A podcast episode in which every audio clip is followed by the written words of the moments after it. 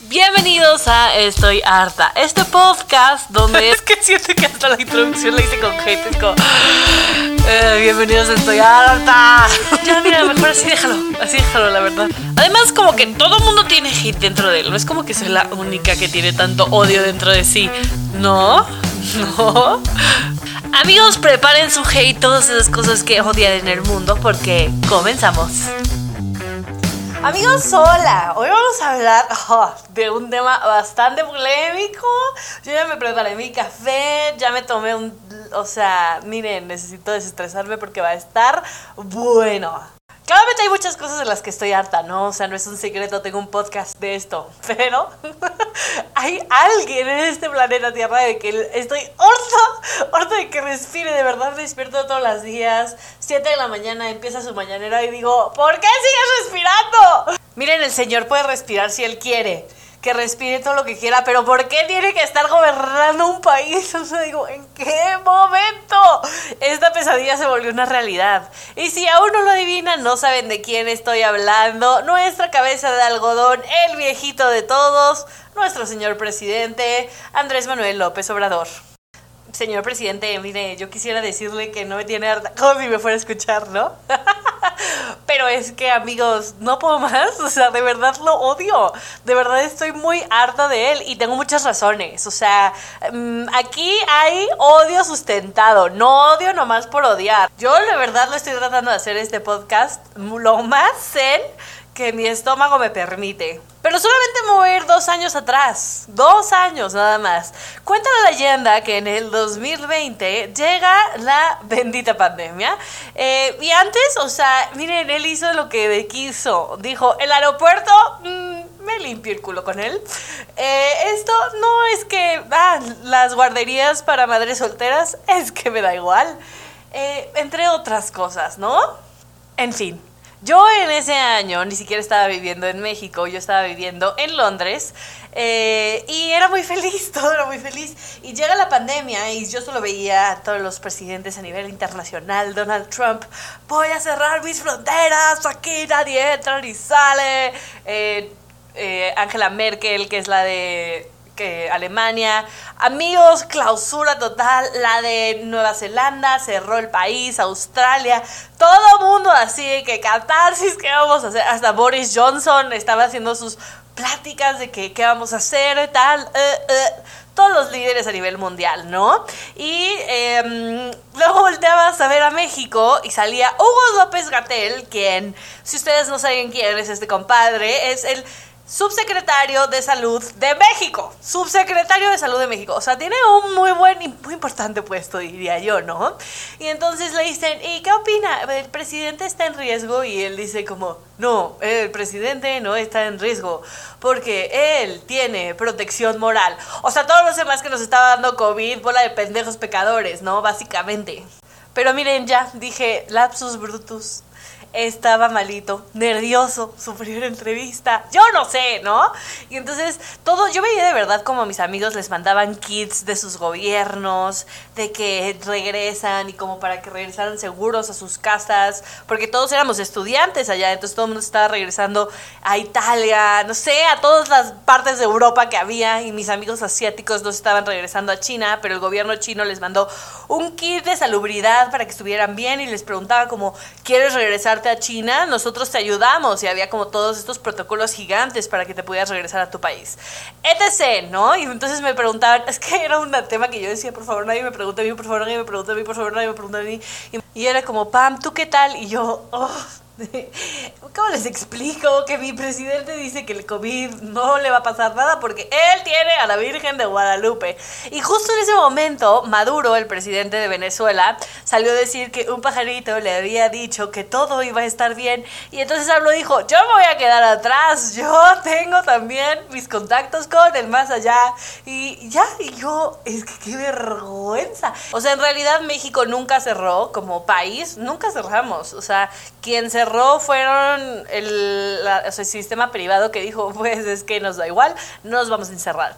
Pero no era por ley, ¿sabes lo que te digo? O sea, mientras en otros países si tú estabas afuera te mandaban a la cárcel a hacer cuarentena, em, aquí en México tú lo hacías solito porque decías, qué miedo enfermarme en un sistema de salud que está colapsado.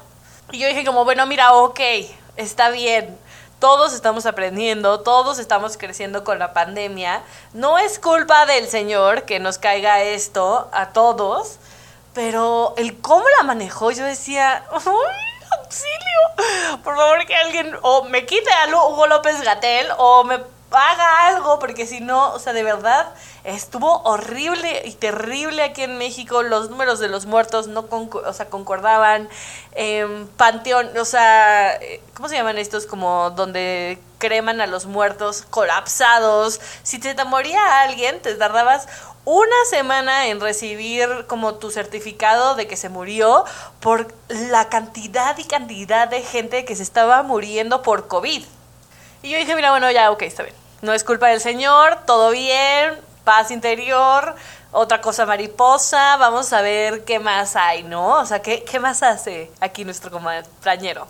Y mire, señor presidente, yo no quisiera recordarle la historia porque quién soy yo, ¿no? Pero eh, si vamos un poco a la historia, como cuando, eh, no sé, Egipto, eh, los mismos griegos, Roma, España, nuestros enemigos principales España, eh, pues como que su estrategia de crecimiento, como para poder tener una economía mucho más sustentable y estable, pues era la interconectividad, ¿no? O sea, los puertos en cualquier país son muy importantes. ¿Por qué? Porque te permiten el comercio entre naciones. Em, y los aeropuertos son importantes porque más que en México, donde una de las industrias más importantes para el PIB es el turismo, pues uno diría, oigan, qué importante tener aeropuertos donde no haya baches, ¿no? O sea, donde los aviones puedan aterrizar. Sé, Santa Lucía.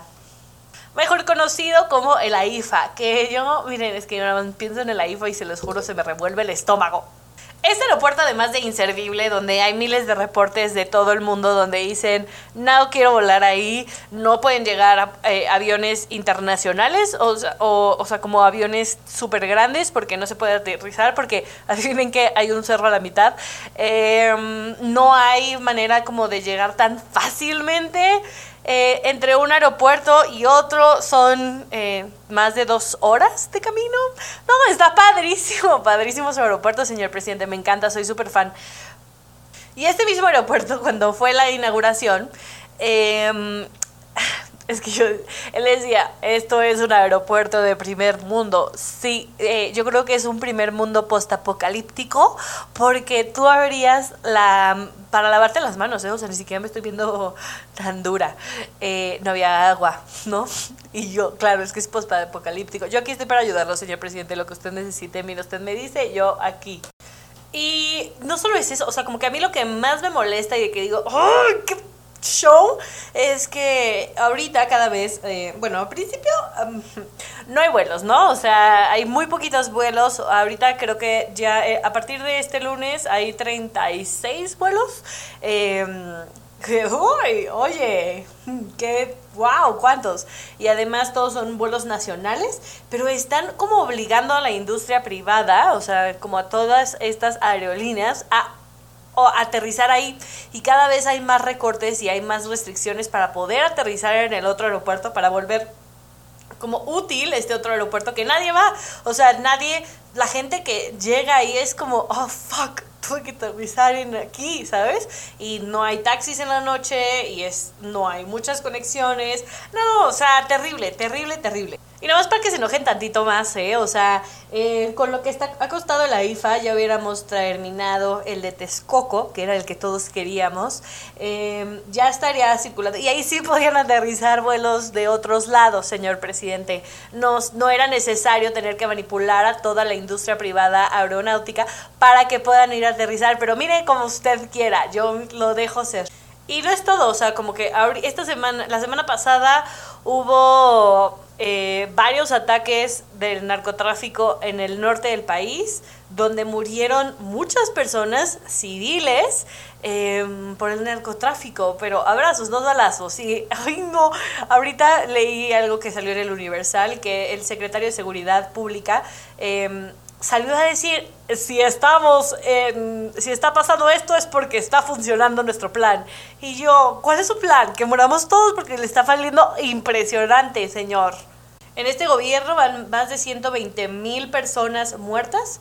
Eh, esto es más que lo que tuvimos en el de Peña Nieto y que tuvimos también con Calderón. Entonces, está súper padre todo esto, señor presidente. De verdad, estamos súper rayados, eh, súper contentos y miren, me gustaría que este podcast terminara como los demás, como con una buena reflexión o con un buen mensaje, pero si hay algo que me queda de este sexenio es que al final nos tenemos los unos a los otros y que la industria privada es, como siempre, la que va a sacar esto adelante. En fin, amigos, yo estoy muy segura que no va a haber solo uno. O sea, de este hate a este don, miren, yo le traigo mucho. Eh, estoy harta, estoy harta de tener, de que los mexicanos no tengamos los presidentes que nos merecemos. O tal vez sí, porque al final nosotros lo elegimos.